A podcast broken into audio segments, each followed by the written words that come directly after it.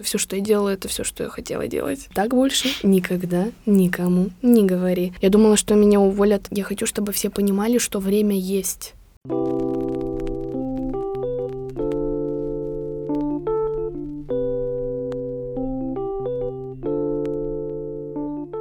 Привет-привет, с вами подкаст «Как поступить?». Я его ведущая Ксюша. Я учусь на медиакоме в Вышке, проект-менеджеру в HR-техе, и в каждом выпуске задаюсь одним вопросом. Как начинающим спецам построить карьеру в медиа? В медиа. Медиа. Медиа. И сегодня попытаемся в этом разобраться с Алиной Полежаевой, экс-пиар-менеджеркой Музея современного искусства «Гараж» и нынешней маркетингово-менеджерской мамой пространства МОХ. Алина, привет, как тебе такое представление?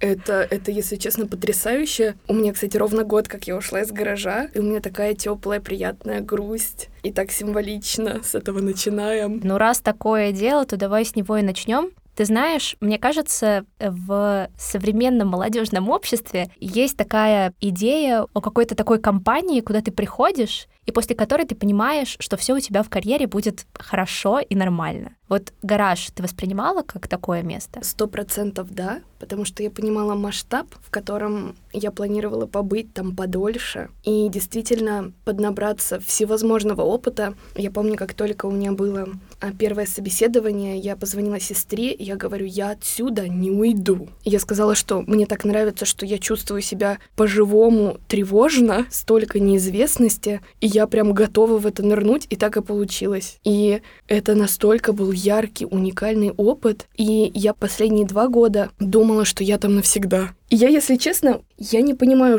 чем я руководствовалась, но я сейчас понимаю, что я сделала все так правильно. То есть это было лучшее вот решение на тот момент, лучшее вот из возможного. Ты имеешь в виду от начала до конца? Да. А давай тогда поговорим про начало. Вот как ты вообще загорелась идеей «я хочу в гараж»? Я работала в Блюпринте, была креатором спецпроектов.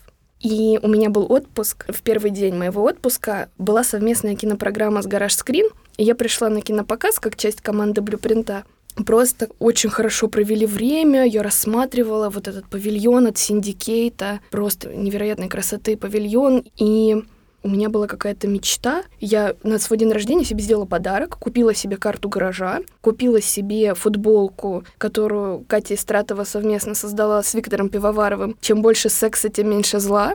И просто подумала, а почему бы себя не попробовать? Я пишу через знакомую, у которой есть знакомая, которая работает в гараже. Я говорю, пожалуйста, дайте мне почту. И на рандомную почту, оказывается, уже для меня, вообще выставочного менеджера, самого легендарного, одного из, Вали Осокиной, я присылаю сообщение, письмо от человека, который очень хочет у вас работать. Я вот это, вот это могу. Вот мое CV. Ого. И она судьбоносно переслала это в пиар-отдел, а вакансии не было. И я, ну, в моменте я уезжаю в отпуск, Черное море, и мне сразу пишут, вы можете прийти уже там на собеседование или выполнить тестовое. Что-то такое было очень сумбурно, сразу хотели какого-то контакта со мной. И ты прям с Черного моря полетела с желтым чемоданом нет, в гараж. Нет, нет, нет. Все не так просто. Они тебя подождали? Да, они меня подождали. И я еду в Аэроэкспрессе и понимаю, что я в футболке Пивоварова, чем больше секса, тем меньше зла. Выглядит так, как будто я такая, я пришла к вам на собеседование, а это единственная чистая футболка. Девочки. Пришла на полчаса раньше, сидела, меня вот так трясло, и я чувствовала, что что-то важное впереди. Вот никогда вот чувства такие не подводят. И были очень непростые собеседования. Мой самый любимый момент из всех собеседований. Можно я угадаю? Так. Когда ты пела песню. Да. А что это там была за песня? А, а тогда был кампейн грядущего мира с Иваном Дорном. И у меня спросила Даша Котова, директор по развитию маркетингу, и сейчас уже директор эндаумент фонда «Гаража». Алина, а как вы относитесь к Иван Дорну? Я, значит, выдвигаю ей, что я на самом деле большой фанат. Выдвигаю момент с паранормальных и начинаю петь. Просто так? Да. И я просто открываю глаза, и у Саши, которая была моей начальницей, глаза просто больше неба. Она думала, что, наверное, ну, я ее дискредитировала. А, а мне кажется, Даша была в восторге, она поняла, что я там надолго. Долго. Долго. Долго. Когда мы готовим выпуски, мы часто проводим маленькие исследования по теме. На деле увлекаться ресерчами очень интересно. В процессе мы глубже погружаемся в тему и расширяем кругозор. Некоторые настолько увлекаются изучением нового, что это становится их хобби или даже целой жизнью. Работы таких молодых ребят разбирают наши коллеги из подкаста «Мой ресерч». В каждый выпуск ведущие приглашают молодых исследователей и вместе с ними разбирают их научные работы и делятся опытом. Ребята рассказывают о необычных исследованиях в разных сферах, от синдрома отложенной жизни до православных блогов. В последнем выпуске они обсудили серию научных работ, где киноиндустрия разбирается с экономической точки зрения. Ведущие поговорили, как кинорынок изменился за последние 20 лет, почему Голливуд так важен для индустрии и чего ждать от российского кино. Если вам интересно узнавать о сложных исследованиях через легкий диалог, переходите по ссылке в описании и слушайте подкаст «Мой ресерч».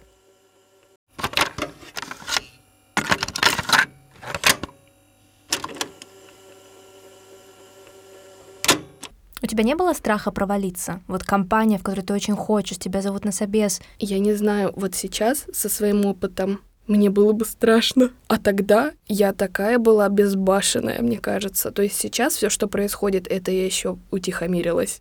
И я помню, что мне было очень сложно первый месяц, я каждый день плакала на работе. А почему? Мне было очень сложно эмоционально. Меня как бы сразу в пучину, сразу в задачи вешали на меня вот в лучших традициях. Угу. И был интересный вообще кейс. Спустя примерно месяц, я помню, что я иду, важное мероприятие, меня поставили на него работать за несколько дней до. А это невероятно важное мероприятие. И я без опыта первый раз работаю вообще с людьми такого уровня, как там Даша Котова, Антон Белов. Наверное, по-здоровому даже не понимала их масштаб в тот момент. И, естественно, на событии произошел некий конфуз, когда потерялась часть э, речи Даши. А вот все прекрасно, ну, как бы я еще подумала, интересно, а почему как бы за нее продолжил Антон, и все как бы замечательно, никаких э, вопросов ни у кого. И ко мне подбегают и говорят, а как ты допустила такое, что у человека не было листа в речи? И это до сих пор загадка черной дыры, куда делся тот листок. Но в тот момент я умерла. Я думала, что меня уволят. Это причем такое стечение обстоятельств. Я помню, как я вот так вот стою, меня вот так трясет. И просто как ни в чем не бывало, мне пишут, типа, поднимайся наверх, надо там пробрифовать фотографа. И я как робот вот так вот иду. И я помню, что я иду домой на взрыт плач, потому что мне стыдно. Причем я не понимала, за что. Вот это самое обидное.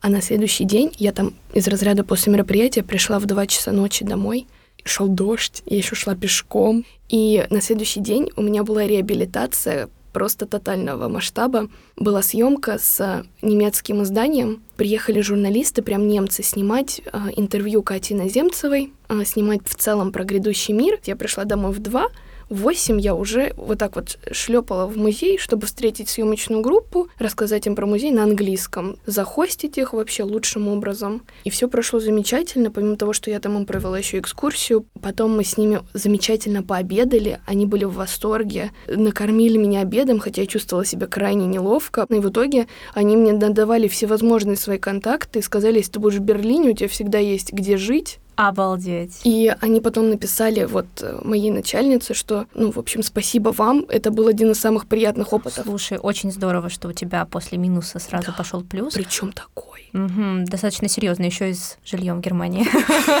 А сейчас как никогда было бы актуально. У меня вот какой вопрос. Чем ты конкретно занималась в гараже? То есть ты организовывала мероприятия, правильно Нет, я нет, понимаю? нет, Или нет. что ты делала? Для этого отдельная великолепная команда была Мгм. ивентов. Наверное, я о них и опылилась, и поэтому вот когда я в декабре организовывала довольно большой ивент, я себя так уверенно чувствовала, потому что я знала, что мне ничего вообще не страшно. Изначально меня взяли младшим менеджером по связям с общественностью. О том, что я младше, я узнала спустя полтора года, и вот мы, мы очень круто проартикулировали, и как-то вот было какое-то повышение. Мгм. Мы что делали? Допустим, чем пресс-служба Государственного музея отличается от пресс-службы как бы частного. У Государственного музея всегда постоянный поток инвойсов от журналистов, материалы, подробности, спикеры. У частных музеев, безусловно, тоже есть это. Но они немного ограничены в федеральной поддержке федеральных каналов, радиоподдержка, все самим. И работа выстраивается так, что ты стараешься напридумывать, как бы рассказать, в каких источниках про музей. Ты, безусловно, отвечаешь на какие-то запросы, согласовываешь, не согласовываешь съемки, но все равно очень много креатива в этом было. И еще меня всегда, у меня просто до дрожи по коже, когда ты просто пишешь э, в своем ежедневнике идею про материал, и потом это становится реальностью. И мой самый любимый кейс — выходил Гараж Journal. Это очень такой серьезный труд команды на тему инклюзии. Ну, в общем, очень сложный сам по себе контекст. И я там, ну, прочитала вот такого размера книгу. Она показывает, книга действительно большого размера. И зацепилась за материал, по-моему, Джабраиловой про то, как коверкают ее имя. И придумала материал, чтобы люди поделились, как коверкали их имена, и удалось э, запечить этот материал одному самому известному иноагенту. И просто как Какому? из Медузе. И как только... э, И просто я прям сделала этот коллаж, я пишу эту идею прям в книжке карандашиком, и вот выходит этот пост с невероятным охватом. Это еще и на главной, это еще и везде. Ну, это просто, я сейчас даже говорю, я в мурашках. Но еще больше всего радовалась, когда получалось делать а, какие-то очень смешные конкурсы, какие-то смешные материалы. Слушай, я просто в восторге от того, как вдохновленно ты рассказываешь. У меня буквально у самой сейчас мурашки идут, просто потому что, когда ты видишь человека, который гордится тем, что он сделал, это прям класс. Ну, я, кстати, если мы говорим про гордость, один из самых крутых кейсов это был запуск музейной четверки. Музейная четверка это на самом деле такой очень долгий, я не побоюсь назвать его многострадальным публично, потому что все институции понимают, что это было важно сделать, объединить. Но этот проект оттягивался и оттягивался. И тут почему-то все-таки наметили пресс-конференцию. И я решила себе, я займусь. Э, Большую работу совершили команда ГЭС, они занимались именно сайтом. ГЭСу вообще по факту было не до этого. ГЭС делал то, что сделал. И получилось все равно как-то это все заменеджерить. И это такой невероятный опыт. С помощью этого проекта вот наладила очень классно коммуникацию и с ГЭСом, и с Пушкинским. И узнала, что такое вообще-то пресс-служба Третьяковки. А это люди высокого ранга. Слушай, до гаража ты занималась спецпроектами в Блюпринте. Насколько сильно отличалась специфика работы, учитывая, что ты пришла из спецов, скажем так, достаточно разностороннего издания в музейные делишки? На самом деле, вот сегодня я собеседовала одну девушку на персонал ассистента, и она спросила, почему у меня так много всего, и почему так я мультизадачна. А я понимаю, что просто так всегда было.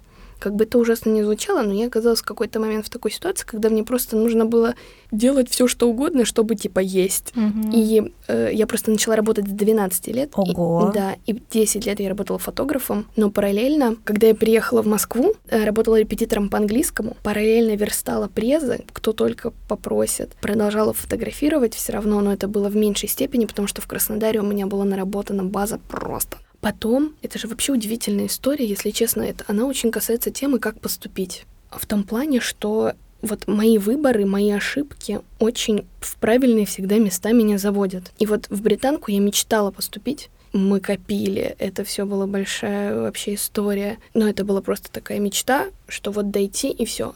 Подумала ли я о том, как я буду дальше платить полмиллиона за обучение? Конечно, нет. Я подумала, да, я подкоплю, все в порядке. А был выбор либо акрил, либо поесть. И, сейчас я вспоминаю, думаю, блин, и это вот та история успеха. Ты когда выбирала акрил Я выбирала акрил. и ела его. Надо простить. Дышала краской, и есть уже не хотелось. Я же отучилась в британке бесплатно.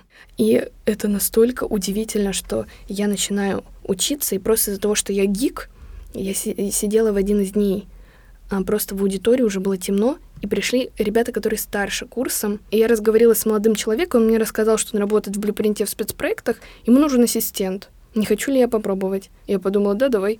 И я побыла, по-моему, месяц или два у него ассистентом, а, анализировала спецпроекты на других площадках, помогала с инфлюенс-маркетингом под спецпроекты. И потом к нам пришла Лера Ракелова, это важный человек из э, Redefine, и решила как-то реформировать, вот, в общем, отдел маркетинга. А, Мы с ней начали разговаривать, и она мне предложила стать креатором. Она говорит, слушай, у тебя так много идей, может, попробуешь? И вот во многом благодаря ней я чувствовала себя просто невероятно счастливым человеком. Это была прям первая моя настоящая работа.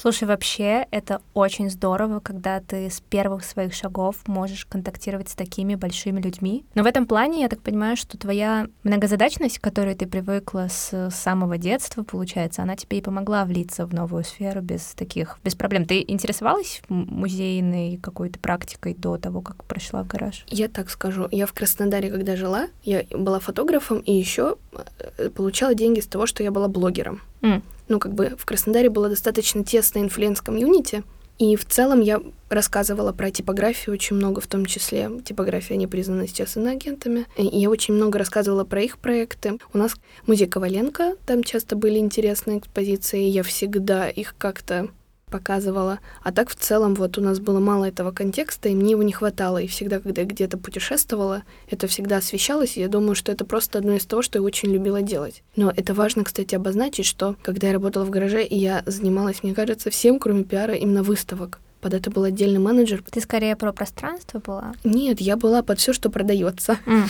окей, про деньги. Да. А как у тебя было с оцениванием себя на рынке в деньгах? Просто все понимают, и ты понимаешь, как это сложно, когда ты только вообще выходишь на карьерную арену и такой, а сколько мне вообще просить за свой угу. труд? Вот как у тебя с этим было? Если будет Саша Сербина слушать, как раз вот мой экс-босс, она посмеется. Я помню, что первое собеседование, она спросила, какие мои зарплатные ожидания, я сказала, ну, я бы сказала, что 30 минимум. И она на меня посмотрела говорит, так больше никогда никому не говори.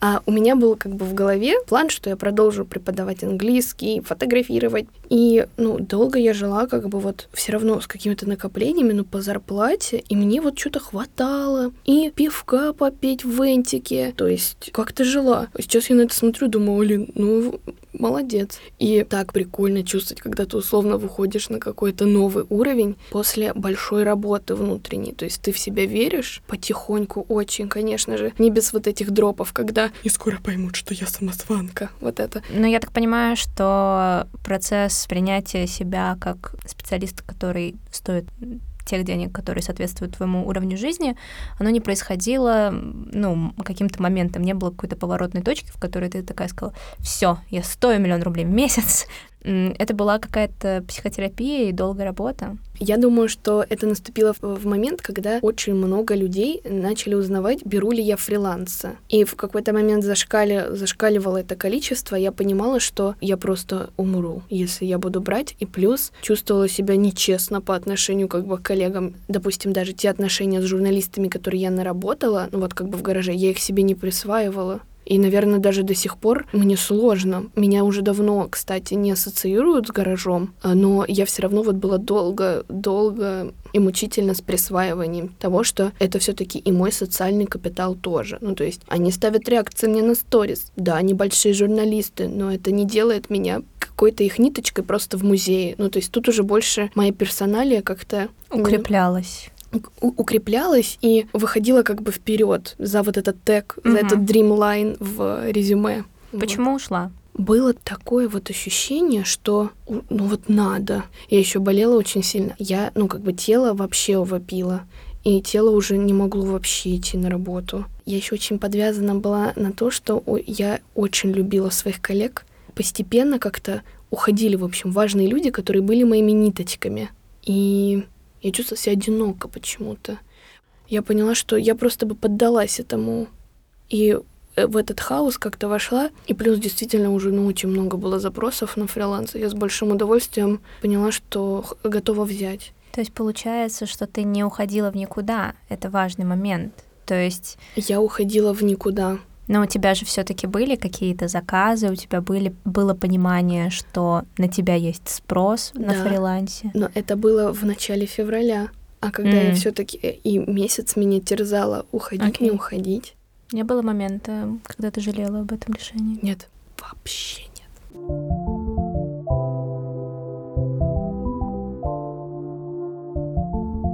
Я знаю, что ты сочетала работу и учебу, full тайм и то, и то. Угу. Вопрос один. Как ты выжила? Я думаю, у меня вот синдром выживальщика, когда я, наоборот, себя так органично чувствую, когда ты приходишь на работу на два часа раньше, чем ты должен, чтобы уйти на два часа позже. Ну, то есть я еще очень совестливая. Я, типа, очень переживала, если вдруг я пришла на полтора часа раньше, я думала, ладно, лучше на учебу на полчаса опоздаю. Это был адовый режим. Я просто вспоминаю, как... А мне еще ну, продолжали писать э, во время учебы. Ну, там работу никто не заканчивал, и это был такой стресс, и я так переживала.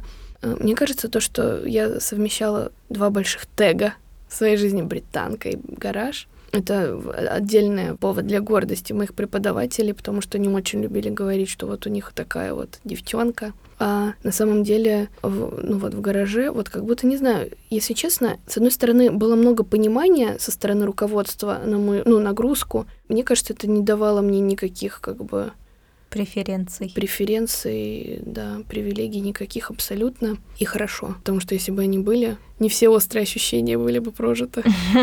Ты знаешь, я сейчас совмещаю full-time работу mm. и full-time учебу. А еще подкаст она делает. Участвую, так скажем. Mm-hmm. Делает подкаст большая команда, mm-hmm. а я веду. Mm-hmm. Если на первом курсе я могла реально без единого выходного просто делать, делать, делать, то сейчас я такая, ну нет, мне нужен выходной, мне нужно хобби время уделить, все такое. То есть абсолютно согласна. Mm-hmm. Очень хорошая мысль. Как ты думаешь, вот это сочетание full-time того и full-time этого, работы и учебы. Оно как раз в долгосроке повлияло на тебя как-то негативно? Повлияло только в той степени, что когда это закончилось, я была дезориентирована. Настолько я опиралась на офис, настолько я опиралась на лекции, на расписание, что когда этого не стало, я такая, у меня в субботу и в воскресенье ничего нет. Ну, я была потерянным, потерянной капибарой абсолютно. Ну, то есть на меня, казалось бы, да, наоборот, выдыхай, кайфуй, жизнь одна. Нет, для меня это было просто... Я как будто в белую комнату зашла, и мне говорят, создавай, что хочешь, а я не знаю, что я хочу, потому что все, что я делала, это все, что я хотела делать.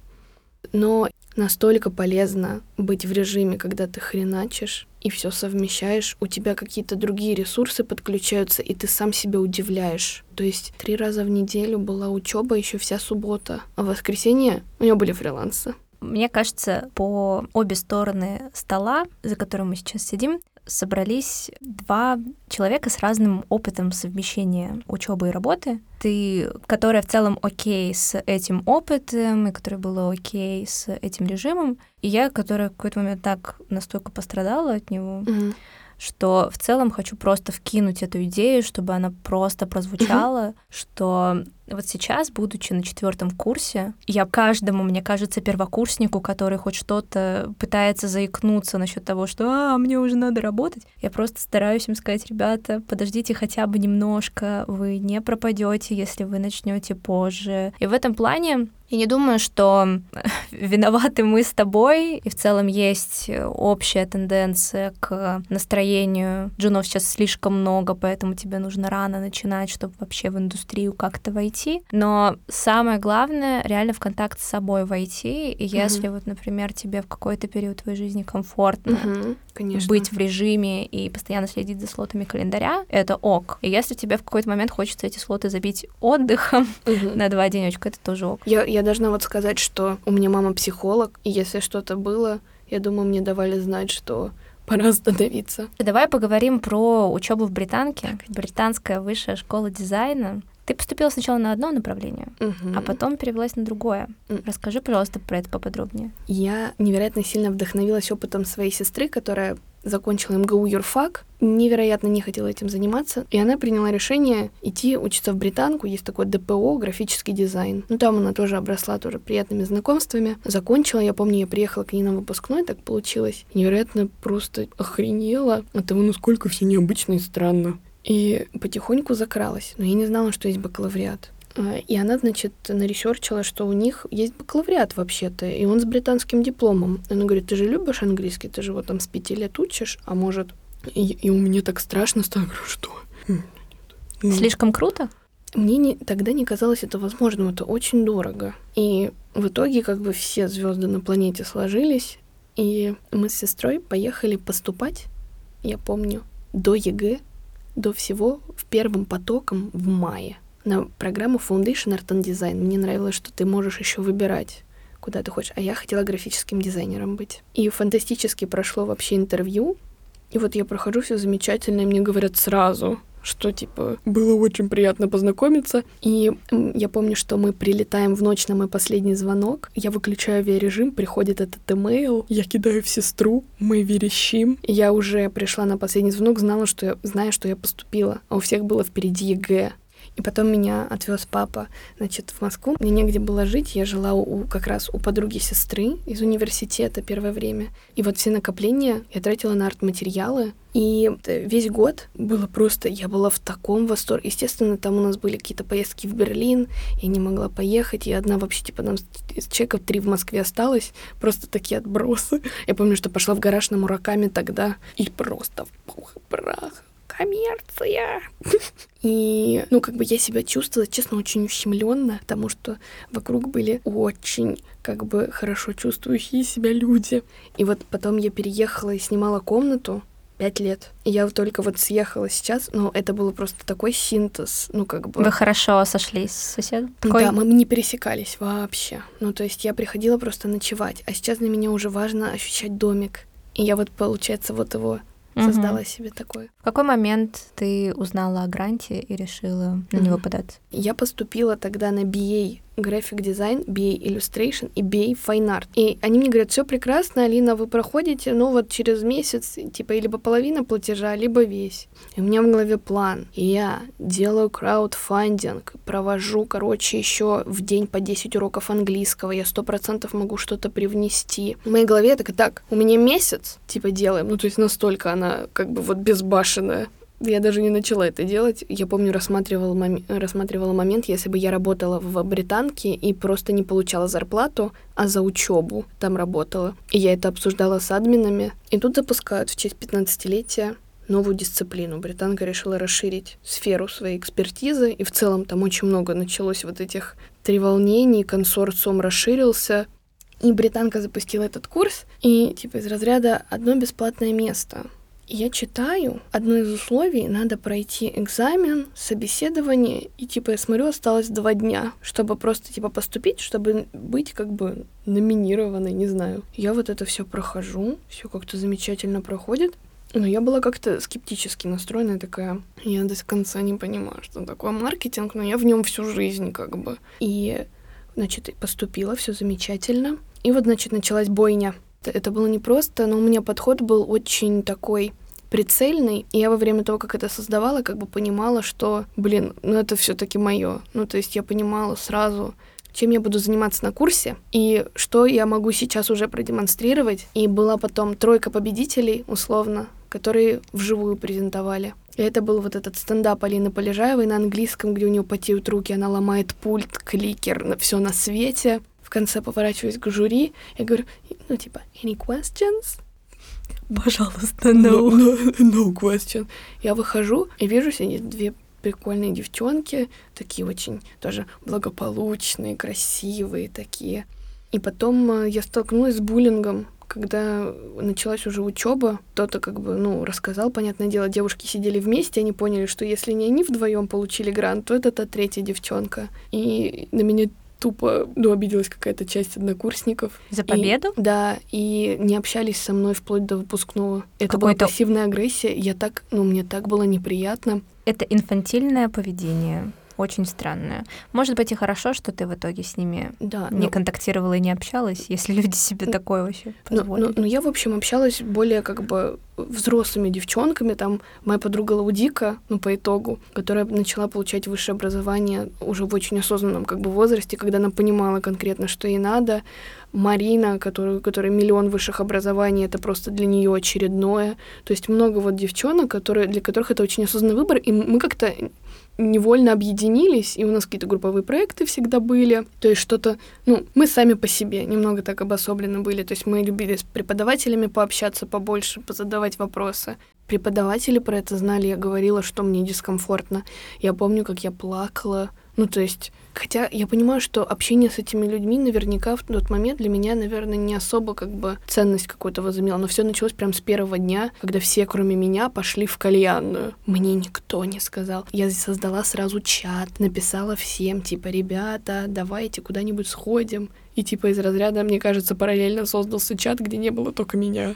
Интересно, Алин, мне очень жаль, что вообще это произошло. Вот есть мнение, что все всегда не просто так происходит. Вот мне кажется, точно лучше бы никогда и не происходило, даже если оно не просто так, так это насилие, вообще Мгм. любая его форма, да. физическая, психологическая, любое. Но я рада, что это тебя не сломало, что ты сейчас там, где ты есть. И, между прочим, получила даже красный диплом в британке, да? Я же права. Да, да, да. Вот важен он, этот красный диплом. Абсолютно точно нет. Для каждого свои победы. Я вообще так удивилась. Ну, то есть я вообще tried my best все эти годы. Все равно чувствовала, что что-то недополучаю из работы. Ну, то есть если стоял выбор, важное мероприятие на работе или учеба, понятное дело, кто выигрывал. Своего рода я сначала даже не поняла, что такое first, first class degree. Пишет мне Майк, Алина, это невероятно, first class degree. Я такая, что? Он мне начал объяснять долго, ну и параллельно объяснял, что Алина это сверхсекретно, ты, ты должна узнать об этом через три месяца. Ну, то есть я вообще не ожидала. Но у меня есть этот бзик, типа, школа с золотой медалью. Наверное, хочу красный диплом, если это возможно. Я вообще про такую опцию, если честно, забыла. Я просто уже как человек, который в практике, понимает, что «М-м, ради этого м-м». Но просто из-за того, что я по дефолту try my best, это вот приводит к каким-то результатам. Поэтому я считаю, что это для каждого свое. Для кого-то закончить это уже победа, а кто-то уже хочет еще. Я в универе э, долгое время боролась с синдромом отличницы. Вот, вот они и встретились. Вообще. э, Слишком много у нас пересечений. Окей, у тебя красный диплом, но на этом твое взаимодействие с британкой не закончилось. Не закончилось. Ты Это теперь, прости меня, преподка? преподка, Ты уже- преподавателька. Ты уже попробовала себя в этой роли или тебе только Да. предстоит? И так как я, оно? я к вам приехала с британки. И как тебе? Это замечательно. И в том числе из-за того, что я так себя органично и прекрасно в этом чувствую и хочу больше отдавать студентам все, что у меня есть. И я как раз начала искать себе персонального ассистента, чтобы как-то разгрузить себя по каким-то проектам. И, в общем, все ждут как бы свои вердикты. Завтра у меня как бы фидбэк sessions со всеми. 23 человека. Блин, это очень здорово. А ты напомни, что ты преподаешь? Я преподаю на курсе Digital Marketing. Это как бы оно все равно на английском идет. Как бы кор остался тот же, который был вот у меня условно. Но есть гораздо больше свободы, какой-то простор. И вот я как-то вовремя зашла в этот простор. И вот Даша Ядерная, это вот куратор моего курса, ну, она мне уже год минимум говорила, что «Алина, вы только скажите, и мы делаем». И я воспринимала это так. Ну, она, наверное, всем так говорит. Я вообще ничего не могу дать, я просто вот делаю, делаю, делаю. И по итогу мы с ней просто списались. И мне вот было выказано такое доверие подхватить курс Content Production and Marketing от Лены Пугач. Она была моей преподавательницей. И как бы я тот человек, который подхватил у нее этот курс. Знаешь, мне нравится, когда в преподавание приходят ребята-индустриалы, так скажем, практики, с долей креатива. А я хотела бы быстро обозначить один кейс, который вот произошел на прошлой неделе буквально. А, значит, очень важно, когда первая лекция, ты как бы заявляешь о себе, делаешь интро про себя. Я вначале добавила песню, которую я чаще всего слушаю. стих- Иван Дорн? Не-не-не. Два самых часто используемых стикера в Телеграме. Ну, то есть какие-то атрибуты, которые меня как бы больше про меня говорят. Да, да, да, да, да, да. А потом, естественно, ну, она логотипами догнала, да, не будем как бы. Значит, я попросила ребят создать про себя контент, не фото, чтобы я сделала как бы вывод о них какой-то, и они были unforgettable for me. И все настолько включились, это было seven minute task, и один из ребят сделал прям мудборд очень детальный. Он ставил свою любимую еду, своих любимых мультяшных персонажей, любимых героев сериалов. И один из продуктов был золотой петушок, наггетсы. И я за это зацепилась, меня так удивило и так трогательно, что он вставил свой любимый продукт, сказал, я без них жить не могу. Я перед тренировкой, что-то там после тренировки, могу сейчас ошибаться в последовательности, закидываюсь, замечательно. И на следующую лекцию они заходят в класс, и я достаю им из упаковки по наггетсу. Я говорю, вот у нас целевая аудитория, вот типа Грегори. Вот на него сработайте так, ну, он, конечно, уже лояльная публика, но создайте какой-то контент с использованием типа наггетса, не фото, чтобы какой, ну, золотой петушок условно мог использовать это в социальных сетях за 20 минут. Они такие шедевры создали. Я просто, я уже, я уже не знала, кому скидывать. И мой друг уже в первую очередь, а потом бывший учитель, а потом уже коллега. Он такой, господи, это гениально, я забираю это задание себе. И он ведет у тенцов, ну, и он без привязки как бы к контексту, который для меня был важен, как бы давал задание, типа, придумайте что-то про наггетсы. И для меня вообще так ценно, что Майк говорит мне в открытую, он говорит, я у тебя забираю половину типа слайдов, типа с этой презентации задания вот здесь, а сегодня мы вообще разгоняли ему программу всего курса, сидели. Слушай, а что, что у тебя еще сейчас на повестке дня, что в твоем календаре, кроме преподавания в британке? Чем ты еще занимаешься? Важно обозначить для понимания того, в каком я, в принципе, режиме пребываю. Я решила поехать чуть-чуть перезагрузиться в Петербург, но с поводом день рождения, значит, подруги. В итоге оказались там еще друзья, и у одной из подруг тоже день рождения, и все ее подруги случайно оказались в Петербурге. В общем, это было сплошное празднование, где я инкрустировала 22 зума с пиеями потенциальными. И я выбирала красивое место, куда я приезжаю. И пошло-поехало. И параллельно мне нужно было, естественно, там забежать в Новую Голландию, пообнять всех ребят, которые работают там в гараж-шопе. Э, то есть мне важно пройти какой-то маршрут, немножко подразвязать пояс, что-то себе купить в Лайерс, я очень люблю Лайерс, забежать в важ... на важные площадки, Севкабель порт, там оттуда я сделала два зума, началась буря, прям снежная. Я говорю, блин, мне надо провести два зума. И меня просто ребята завели в офис команды Севкабельпорта в главную переговорку, и я сидела, зумилась оттуда и смотрела типа на все вот это, на бурю. Она.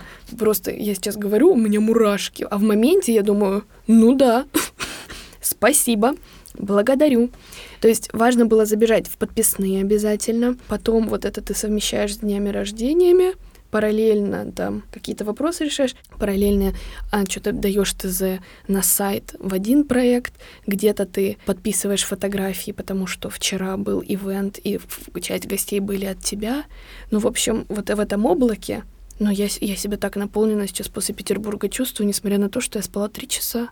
Ну, естественно, в таком режиме, ну, никак. Не каждый день, конечно. Не каждый день я знаю, что я приеду домой, я дам себе время восстановиться. То есть это тоже работа.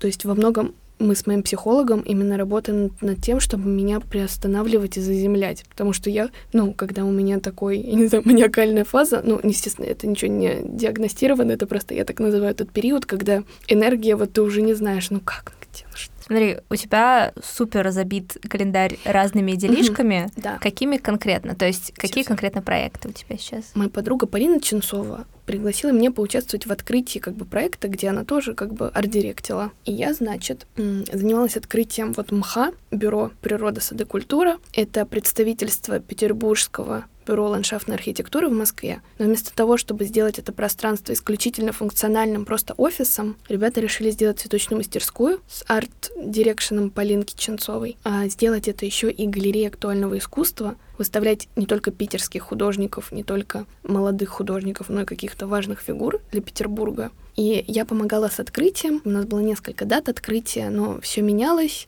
Не знали, когда лучше. И в целом не знали, что будет происходить. И мы все равно проговаривали с ребятами. Они спрашивали, готова ли я буду как-то в какой-то мере продолжить наше сотрудничество.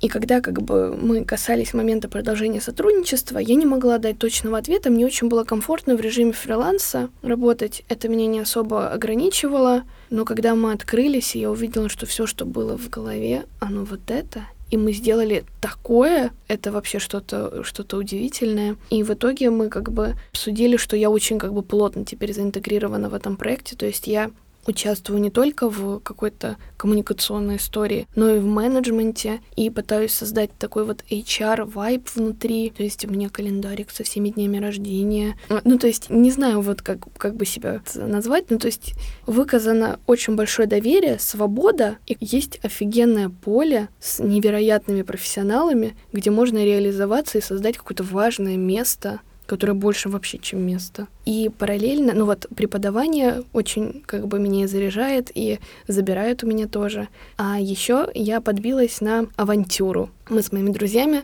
которые из индустрии как бы развлекательного продакшена, шоураннерства, самого настоящего, мы делаем гастропроект один. Я думаю, я скоро поделюсь об этом везде, где только могу. Это очень э, необычный формат, это очень смело, и я их смелостью просто восхищаюсь. Просто последние полгода мы как будто этой мыслью и живем. Вот, мы по очереди повыгорали, все в порядке, снова нашли смыслы, но когда это уже ты видишь, как это происходит, как люди стучатся и спрашивают, когда уже открытие, ты такой, ну все не зря, все не зря. Интригуешь. Ну, она из тех.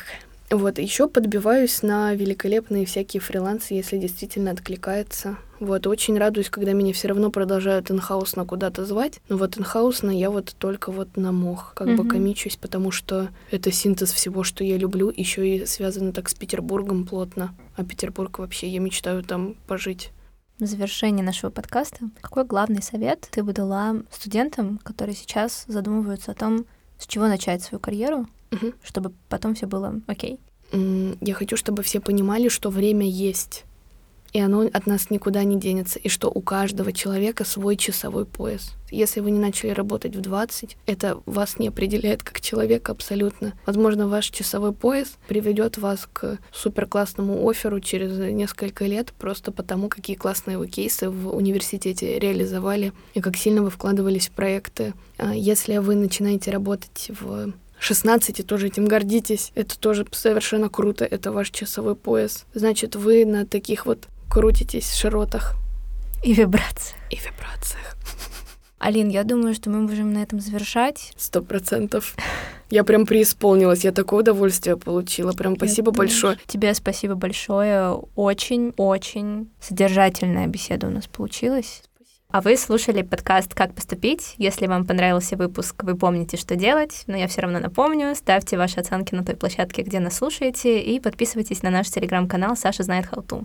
Ссылка, как и всегда, в описании. Пока-пока. thank you